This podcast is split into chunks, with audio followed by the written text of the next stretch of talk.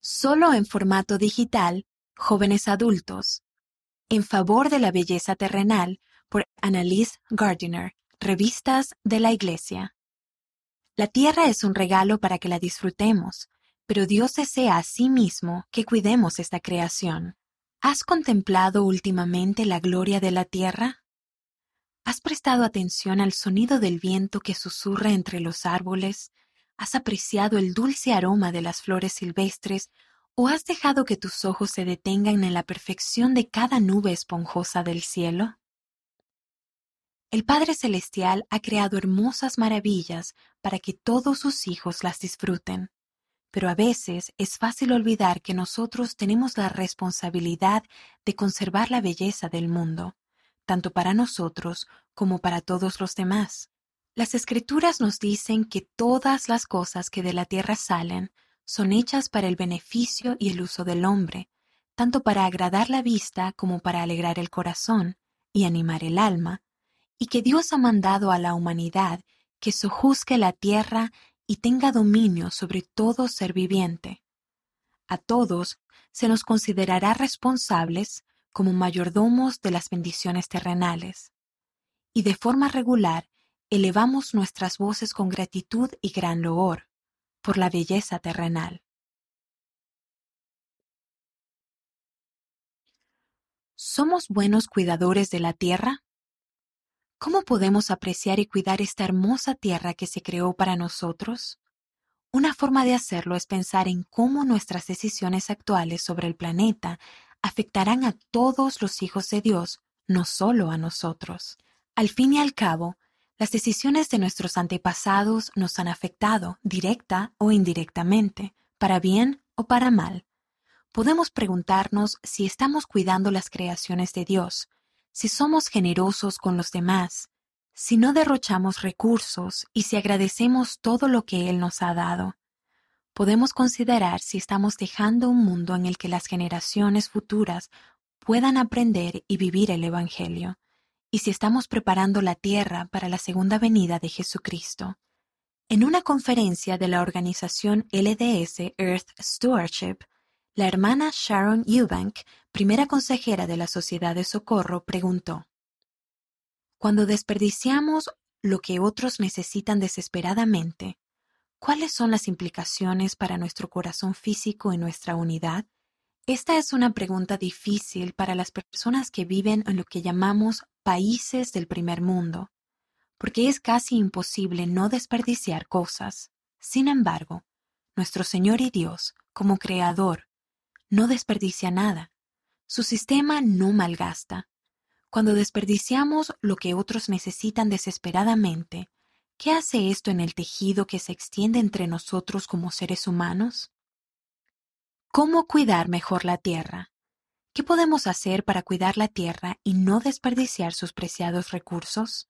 ¿Cómo podemos ayudar a mantener y preservar la belleza de la tierra? A continuación, figuran algunas ideas para alumbrar la inspiración. Recuerda al Creador. Es fácil ver la belleza y el poder de la naturaleza, pero a veces podemos olvidar de dónde proviene esa belleza. No adores a la creación en lugar de al Creador. La tierra testifica que hay un Creador supremo. Vive lagom. En sueco, la palabra lagom significa suficiente o la cantidad justa. Si somos moderados en todo lo que consumimos, alimentos, ropa, productos, podemos evitar malgastar recursos valiosos. Lagom significa encontrar un equilibrio entre tener demasiado y no tener lo suficiente. Aprende sobre el medio ambiente.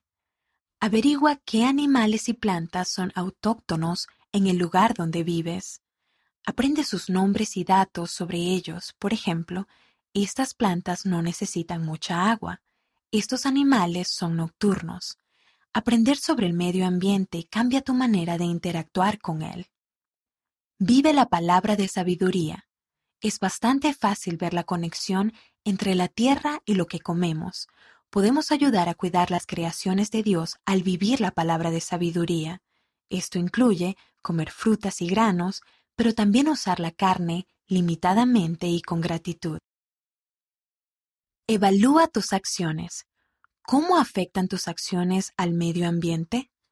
El medio ambiente incluye la naturaleza, el espacio y las personas que te rodean. Observar bien tu impacto en el mundo te ayudará a obtener la información que necesitas para recibir la inspiración del Padre Celestial acerca de lo que puedes hacer para ayudar a cuidar el mundo.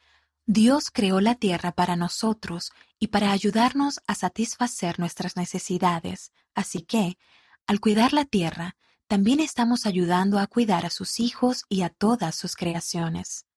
El presidente Russell M. Nelson ha dicho, En calidad de beneficiarios de la creación divina, ¿qué debemos hacer? Debemos cuidar la tierra, ser mayordomos sabios de ella y conservarla para las futuras generaciones.